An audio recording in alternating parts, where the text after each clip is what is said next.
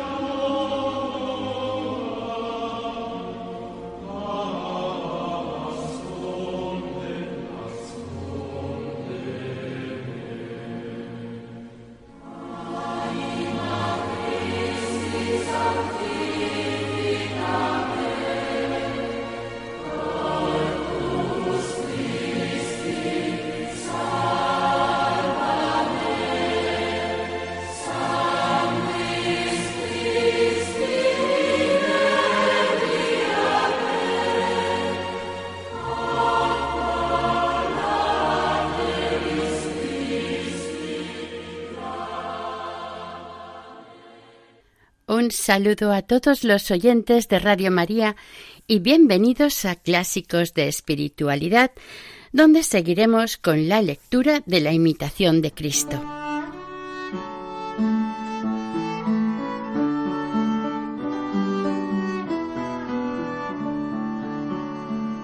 Pero antes, unos pequeños datos o comentarios para ir conociendo de forma general este libro tan importante en la tradición cristiana. No olvidemos que ha sido el libro de espiritualidad más influyente durante más de 400 años.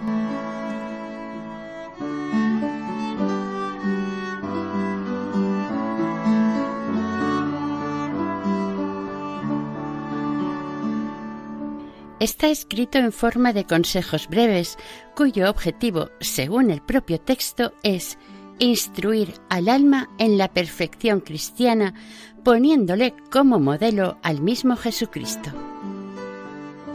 La obra está dividida en cuatro libros o partes. Durante toda la obra y como denominador común es que hace hincapié en la necesidad de vida interior y retirada del mundo exterior.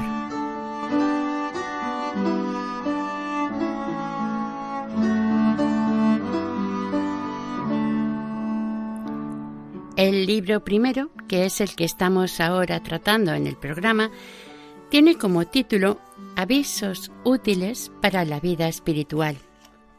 De forma general también narra cómo es la lucha activa que hay que librar para convertirse y reformarse y los obstáculos que se le presentan a quienes desean ser santos.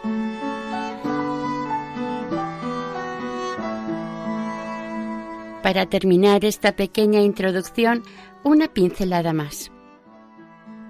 El traductor a lengua romance de La imitación de Cristo fue Fray Luis de Granada en 1536 y califica la obra como un compañero fiel, consuelo en los trabajos, un maestro en tus dudas, un arte para orar al Señor, una regla para vivir, una confianza para morir, uno que dice de ti lo que tú mismo no alcanzas.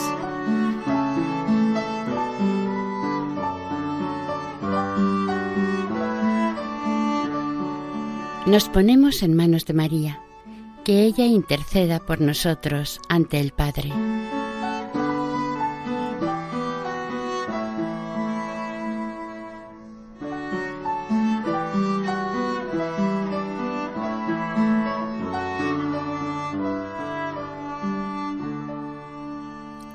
Libro primero, capítulo 6 de los deseos desordenados. Cuantas veces desea el hombre desordenadamente alguna cosa, luego pierde el sosiego. El soberbio y el avariento nunca están quietos. El pobre y humilde de espíritu vive en mucha paz. El hombre que no es perfectamente mortificado en sí, presto es tentado y vencido de las cosas pequeñas y viles el flaco de espíritu, y que aún está inclinado a lo animal y sensible, con dificultad se puede abstener totalmente de los deseos terrenos. Y cuando se abstiene, recibe muchas veces tristeza y se enoja presto si alguno le contradice. Pero si alcanza lo que deseaba, siente luego pesadumbre por el remordimiento de la conciencia, porque siguió a su apetito, el cual nada aprovecha para alcanzar la paz que buscaba. En resistir, pues, a las naciones, se halla la verdadera paz del corazón, y no en seguirlas. Pues no hay paz en el corazón del hombre carnal, ni del que se ocupa en lo exterior, sino en el que es fervoroso y espiritual. Capítulo 7 Cómo se ha de huir la vana esperanza y la soberbia. Vano es el que pone su esperanza en los hombres o en cosa creada. No te avergüences de servir a otro por amor de Jesucristo y parecer pobre en este siglo. No confíes de ti mismo, sino pon tu esperanza en Dios. Haz lo que puedas, y Dios favorecerá tu buena voluntad. No confíes en tu ciencia ni en la astucia de ningún viviente, sino en la gracia de Dios, que ayuda a los humildes y abate a los presumidos. Si tienes riquezas, no te gloríes en ellas, ni en los amigos, aunque sean poderosos, sino en Dios, que todo lo da, y sobre todo se desea dar a sí mismo. No te ensalces por la gallardía y hermosa disposición del cuerpo, que con pequeña enfermedad se destruye y afea. No te engrías de tu habilidad o ingenio, no sea que desagrades a Dios, de quien es todo bien natural que tuvieres. No te estimes por mejor que otros, porque no seas quizá tenido por peor delante de Dios, que sabe lo que hay en el hombre, no te ensorberbezcas de tus buenas obras, porque de otra manera son los juicios de Dios que de los hombres, y a Él muchas veces desagrada lo que a éstos les contenta. Si tuvieres algo bueno, piensa que son mejores los otros, porque así conserves la humildad. No te dañas si te pusieres debajo de todos mas es muy dañoso si te antepones a solo uno. Continua paz tiene el humilde, mas en el corazón del soberbio hay emulación y saña frecuente. Capítulo 8 ¿Cómo se ha de evitar la mucha familiaridad? No descubras tu corazón a cualquiera, mas comunica tus cosas con el sabio y temeroso de Dios. Con los jóvenes y extraños conversa poco. Con los ricos no seas lisonjero, ni estés de buena gana delante de los grandes. Acompáñate con los humildes y sencillos y con los devotos y bien acostumbrados, y trata con ellos cosas de edificación. No tengas familiaridad con ninguna mujer, mas en general encomienda a Dios todas las buenas. Desea ser familiar solo a Dios y a sus ángeles. Y huye de ser conocido de los hombres. Justo es tener caridad con todos, pero no conviene la familiaridad con muchos. Algunas veces sucede que la persona no conocida resplandece por la buena fama, pero su presencia suele parecer mucho menos. Pensamos algunas veces agradar a los otros con nuestra conversación, y más los ofendemos, porque ven en nosotros costumbres menos ordenadas. Capítulo 9 de la obediencia y sujeción. Gran cosa es estar en obediencia, vivir debajo de un superior y no tener voluntad propia. Mucho más seguro es estar sujeto que al mando. Muchos están en obediencia más por necesidad que por caridad, los cuales tienen trabajo y ligeramente murmuran, y nunca tendrán libertad de ánimo si no se sujetan por Dios de todo corazón. Anda de una parte a otra, y no hallarás descanso sino en la humilde sujeción al superior. La imaginación y mudanza de lugar a muchos ha engañado. Verdad es que cada uno se rige de buena gana por su propio parecer y se inclina más a los que siguen su sentir. Mas si Dios está entre nosotros, necesario es que dejemos algunas veces nuestro parecer por el bien de la paz. ¿Quién es tan sabio que lo sepa todo enteramente? Pues no quieras confiar demasiado en tu sentido mas gusta también oír de buena gana el parecer de otro. Si tu parecer es bueno y lo dejas por Dios y sigues el ajeno, más aprovecharás de esta manera. Porque muchas veces he oído decir ser más seguro oír y tomar consejo que darlo. Bien puede también acaecer que sea bueno el parecer de uno, mas no querer sentir con los otros cuando la razón o la causa lo demanda. Es señal de soberbia y pertinacia.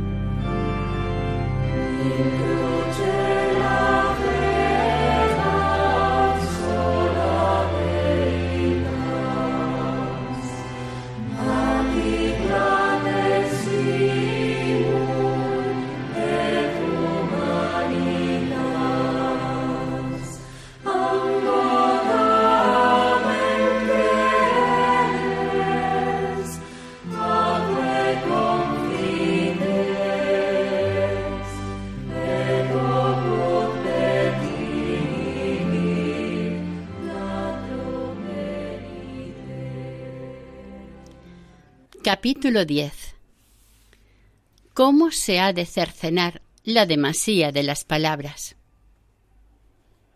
Excusa cuanto pudieres el ruido de los hombres, pues mucho estorba el tratar de las cosas del siglo, aunque se digan con buena intención. Porque presto somos amancillados y cautivos de la vanidad. Muchas veces quisiera haber callado y no haber estado entre los hombres. Pero, ¿cuál es la causa por qué tan de gana hablamos y platicamos unos con otros, viendo cuán pocas veces volvemos al silencio sin daño de la conciencia?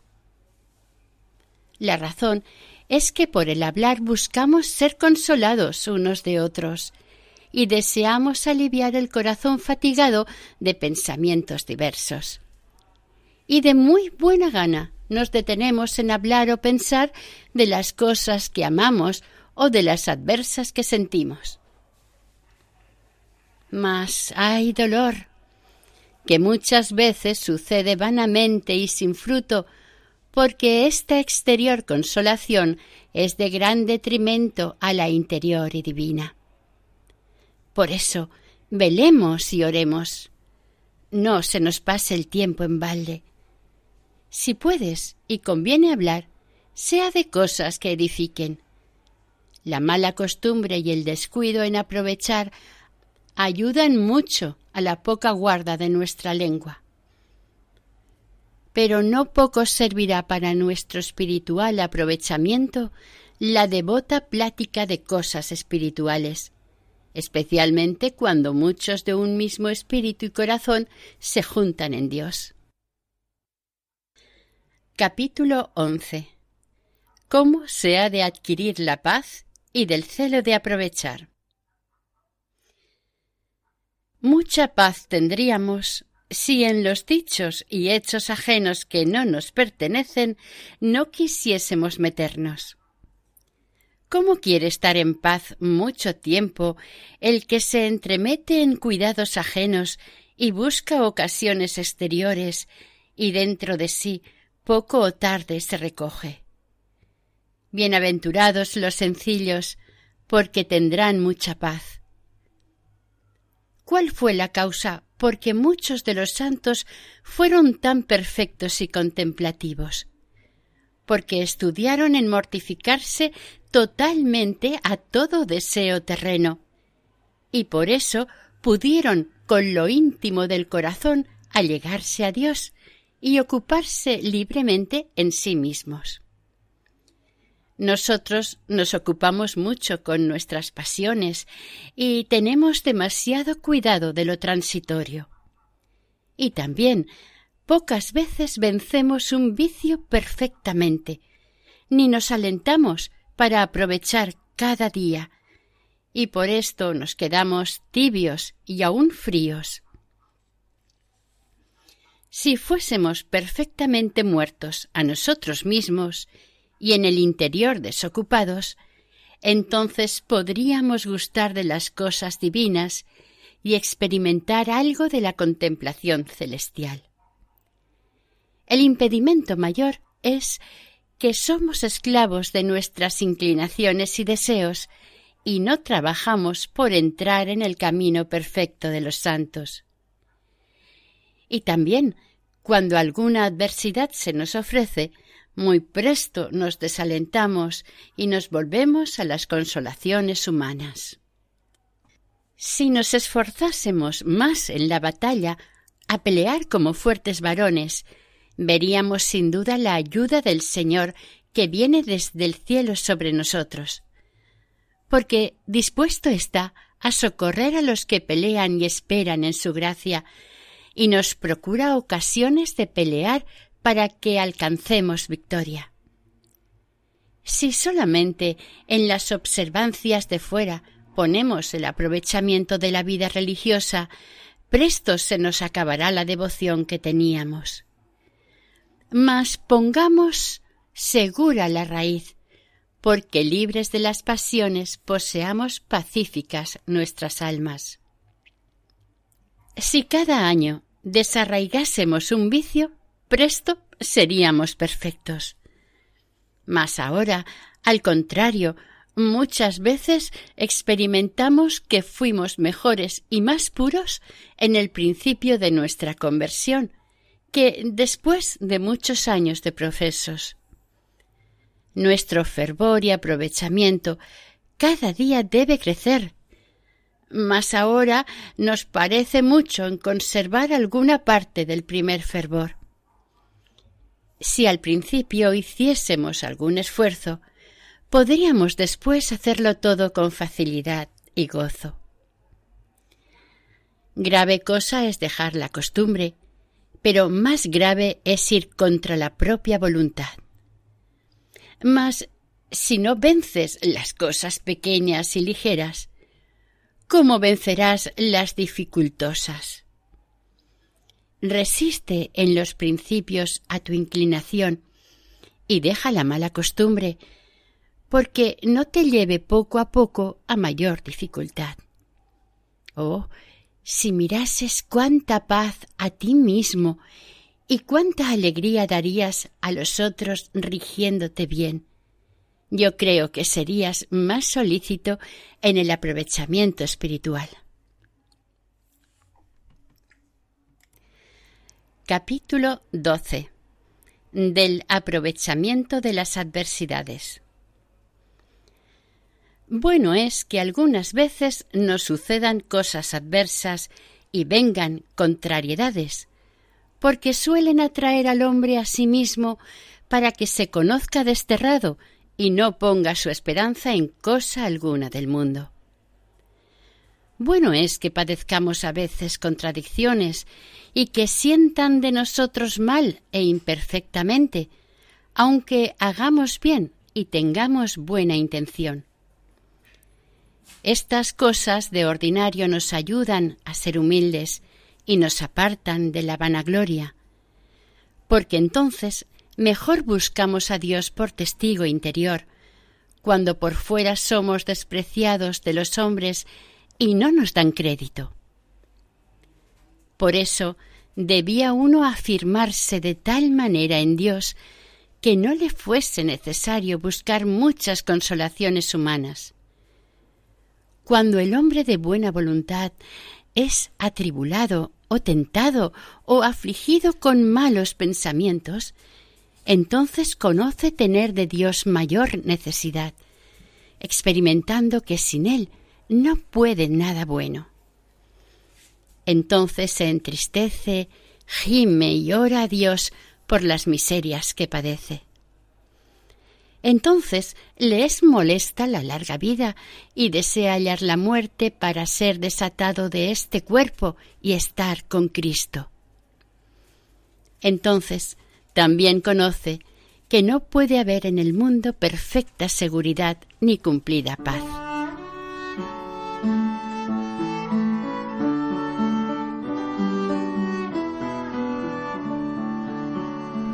Y hasta aquí el programa de hoy. Continuaremos la semana que viene, si Dios quiere. Si quieren volver a escucharlo e incluso descargarlo, pueden dirigirse a la sección de podcast en la página web de Radio María y si desean adquirir el programa pueden llamar al 918 22 80 10. Les recuerdo que pueden ponerse en contacto con el programa en el correo electrónico imitación. Que el Señor y la Virgen les bendiga.